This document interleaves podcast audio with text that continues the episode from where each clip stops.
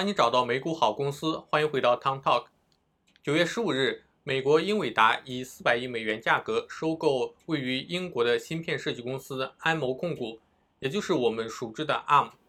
这笔交易是半导体历史上最大的一笔收购案。位于英国剑桥的 ARM 公司，二零一六年被日本软银以三百二十亿美元收购，如今再次转手。ARM 是成立于一九九零年的芯片设计公司，本身不生产电脑处理器，而更多是将半导体技术使用许可出借给其他公司。ARM 是手机时代最大的获利者之一，其采用独特的设计授权方式，成功霸占了移动处理器市场。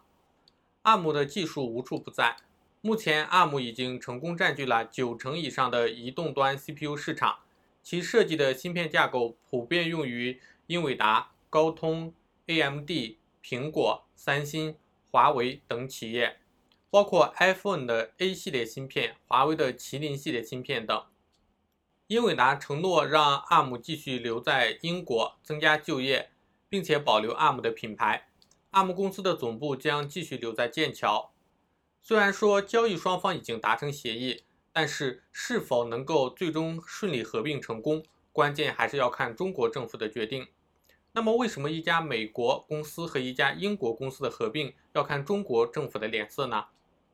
根据中国反垄断法及相关规定，如果两家公司在全球范围内的营业额超过一百亿人民币，无论是否牵涉到中国企业，都要纳入中国的反垄断监管之中。无论 ARM 还是英伟达都满足这一条件。同时，中国还是 ARM 的最大市场。所以，这个并购案肯定是需要得到中国政府的审批。想想挺令人感慨的。四年前，当软银收购 ARM 时，ARM 业务如日中天，而英伟达还在探索下一步。当时两家的市值差不多都是三百亿美元。短短四年之内，ARM 的收购价为四百亿美元，英伟达的市值却已经超过了三千亿美元。可以说，英伟达经营有成，也可以说软银经营失败。最大的差别在于，英伟达对后手机时代的布局非常积极，而 ARM 相对缓慢。说起英伟达，大部分买过电脑的人应该都知道，如果你想玩游戏，肯定是要挑选一个性能强劲的独立显卡，而独立显卡的选择一般有两个，要么英伟达，要么 AMD。我从网上找了一个显卡的性能天阶图，大家可以看一下，在这两个阵营里。英伟达的高端显卡明显会比 AMD 布局更好。二零二零年 Q2 独立显卡市场，英伟达占比百分之八十，AMD 占比百分之二十。但是仅仅做游戏显卡是无论如何也撑不起英伟达三千亿美元的市值的，更何况 PC 已是夕阳产业。随着市场的饱和，只做 PC 显卡生意显然是没有未来的。在 PC 时代，英伟达虽然市场份额不少。但是英伟达最主要的产品是 GPU，然而由于 PC 和 CPU 架构被英特尔垄断，导致 GPU 只能服从 CPU 定制下的规格。英伟达再怎么跑也跑不过英特尔和 AMD 的阴影。到了手机时代，所有移动设备强调的是低能耗，英伟达的 GPU 却强调的是高性能、高能耗，而且 GPU 的形态往往都很大，很难使用在移动设备上。所以，虽然英伟达是 GPU 市场的霸主，但市值也只能到三百亿美元左右，这就是英伟达当时的天花板。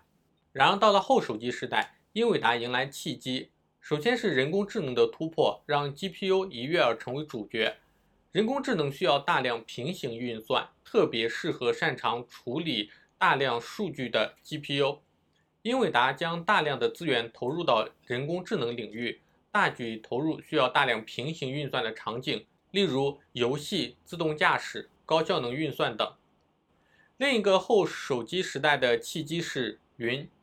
云可以看成一台很大的电脑，有很多资料库中心串联而成。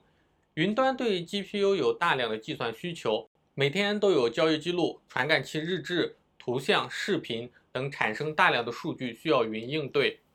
但是，其中一半的工作是将数据从云端传输到数据中心，以便借助 GPU 来应用深度学习。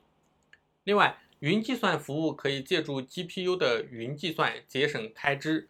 通过将数百个通用 CPU 实例替换为每个实例最多拥有八个 GPU 的强节点，以节省多达百分之七十的开支。另一个契机是 5G 和物联网，联网装置各种各样，目前还处于碎片化的状态，目前还没有统一江湖的架构。而这一各种各样的联网设备，无疑都需要两个东西：CPU 和 GPU。前面已经讲到了，目前百分之九十九的移动设备 CPU 都是 ARM 架构，而在 GPU 方面，英伟达已经是霸主了。英伟达的创始人黄仁勋说。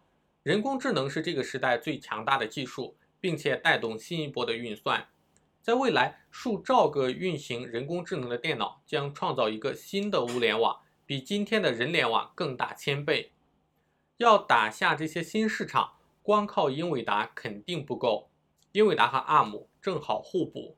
ARM 架构不仅霸占手机市场，也进入各种英伟达尚未开发的边缘装置，如智慧手表、智慧家电。嵌入式装置等，但是英伟达的如意算盘是否能成功，目前还是困难重重，结果仍不乐观。最大的难关无疑是各国政府。